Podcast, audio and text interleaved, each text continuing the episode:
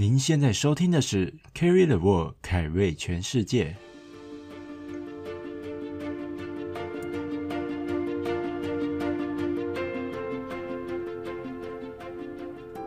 欢迎大家来到这个节目的预告集，我是你的领队 Carry。那在这个频道呢，我们主要会谈到三个主题，有打工度假、海外工作跟海内外旅游的大小事。那这集的目的呢，主要就是想要聊聊第一个。为什么这个频道想要做这三个主题，以及我的背景跟这三个主题又怎么样的一个关联？以及第二个，我的频道可以带给你怎么样的一个收获以及内容？那在这边呢，我想要先事先说明一下，因为这今年疫情的关系，所以其实我不太建议你今年去打工度假或海外工作，而且到目前为止，很多国家都已经停止发放打工度假签证跟工作签证。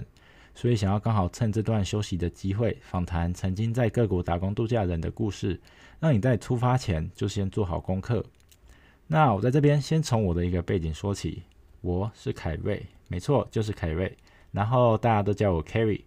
我在过去两年呢，曾经去了纽西兰以及日本打工度假。那我前前后后呢，我们曾经换了七八份工作有，我曾经呢在蒸汽船上当咖啡师。那我也做过滑雪场的装备助理，那我也做过奇异果、樱桃、苹果包装厂，那我也做过印刷厂。那我最近做的是在北海道当雪上摩托车的教练。那大家最常见的餐厅服务生我也尝试过。那细节在往后几集我会再一次提到。那我自己本身呢是一个很爱旅行的背包客，从大学开始的时候我就一直有想在。海外长时间待一阵子的想法，后来虽然在大学的时候有透过学校资源就去过几个国家，但那些都只是短暂的停留，就是去海外长时间生活动机一直存在我的脑海里。然后那时候我毕业就想着，我就是上了还可以的大学，然后算是过了一段还算快乐的大学生活，然后再下一阶段就是可能做着还可以的工作，然后买了还可以的车。然后过着还可以的生活，然后那时候其实我算是感到有点害怕，算是有点疑惑，因为我一直没有一个明确的梦想，甚至是明确的目标。然后那时候我就想着，如果我用一两年来寻找未来可能四五十年的一个目标，或许可能还过得去吧。所以那时候我也要谢谢家人，在这个阶段还不需要我去支撑家庭的一个收入。所以在那时候，我一毕业退伍，我就下定决心，我要去纽西兰打工度假。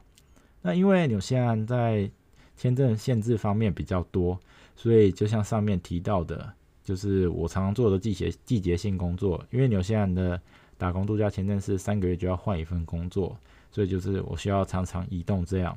不过因为这个原因，所以我遇到了很多就是各种形形色色的人，像是。有的人可能是因为不知道为什么读书，然后休学来的；然后有人是毕业工作可能三四年，然后觉得工作有点无聊，或是有点倦怠，然后想要出来。那有的人则是到了打工度假上限，就是三十岁，或是像加拿大是三十五岁，想要趁最后的机会出来走走看看。那有人就是想要用打工度假去可能移民啊，或是找海外的正职。那当然有人跟我一样，就是刚毕业，不知道自己想要做什么，就是然后出来看看。那每个人的人的动机跟目标都不一样，所以这也是我这个频道的第一个主题的重点。我希望透过这些过来者的心路历程的访谈，来了解就是大家心中的彷徨，让那些对可能打工度假有兴趣，但又迟迟无法下定决心的人，有踏出舒适圈的一个勇气的想跟想法。那除了这个之外，我也希望透过这些过来人的经验分享，让那些可能本来就已经下定决心的人，可以少走很多很多的冤枉路，因为这可能是很多人第一次在海外生活的经验，所以你一定会遇到很多奇奇怪怪的鸟事，所以我想要透过这些分享来防止你可能踩踩雷的几率。不过呢，请为你自己的人生负责，定下你自己来这里的初衷跟目标。因为我在这一路上也遇过太多人，就是不知道自己的目标，然后到了国外，可能还是把九成九的时间活在自己的舒适圈里，就是不跟外面的人接触，算是浪费这一年的时间。然后这个节目第二个重点就是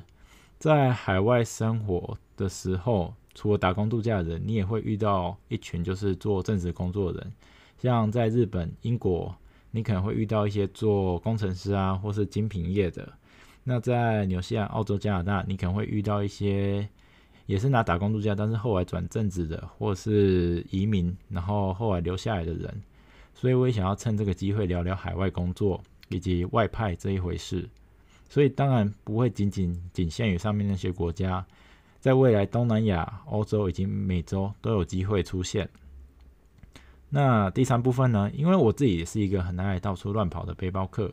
很喜欢到处搜寻各种旅游资讯，所以我想要透趁这个机会分享一些国外我曾经在国外做过一些旅游故事以及旅游方式，像我曾经做过打工换宿啊，像还有沙发冲浪跟搭便车这些，所以想要透过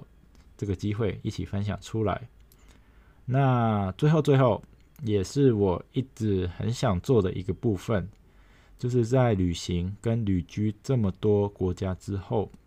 我觉得台湾在观光资源上并没有输其他国家，但是台湾在整个东亚的国际旅游人数一直排不上前十名，而且很多好，我觉得有一部分原因可能是因为台湾景点重复性实在是太高了，就是让一去都不想再去。所以我想透过这些节目呢，多分享一些深度旅游的资讯以及方式，让更多人可以看见，就是台湾在深度旅游这块耕耘的人。因为如果我们打造出一个连自己人都只想去一次、没有什么特色的景点的时候，外国的旅客当然是不太可能来嘛，就是这是一件不可能的事。那当然，如果我们自己都能爱上我们这些旅游体验的话，那外国人才会有来台湾的一个动机。那来到节目的最后，我想要大概讲一下这个频道后续的走向。那这个频道的前期将会以打工度假跟海外工作为重，因为毕竟这是我一两年来的生活重心，所以各种记忆都还算清楚。那后面才会以旅游类为多。那未来我将会以每一到两周的时间去更新新的一集。那正式第一集将会预计在下个礼拜于 Apple Podcast 跟 Spotify 同步推出。那 IG 跟 FB 也会同步更新。如果有兴趣的话，可以订阅或是在网络上搜寻凯瑞全世界 Carry the World。我是你的领队 Carry，我们下次见。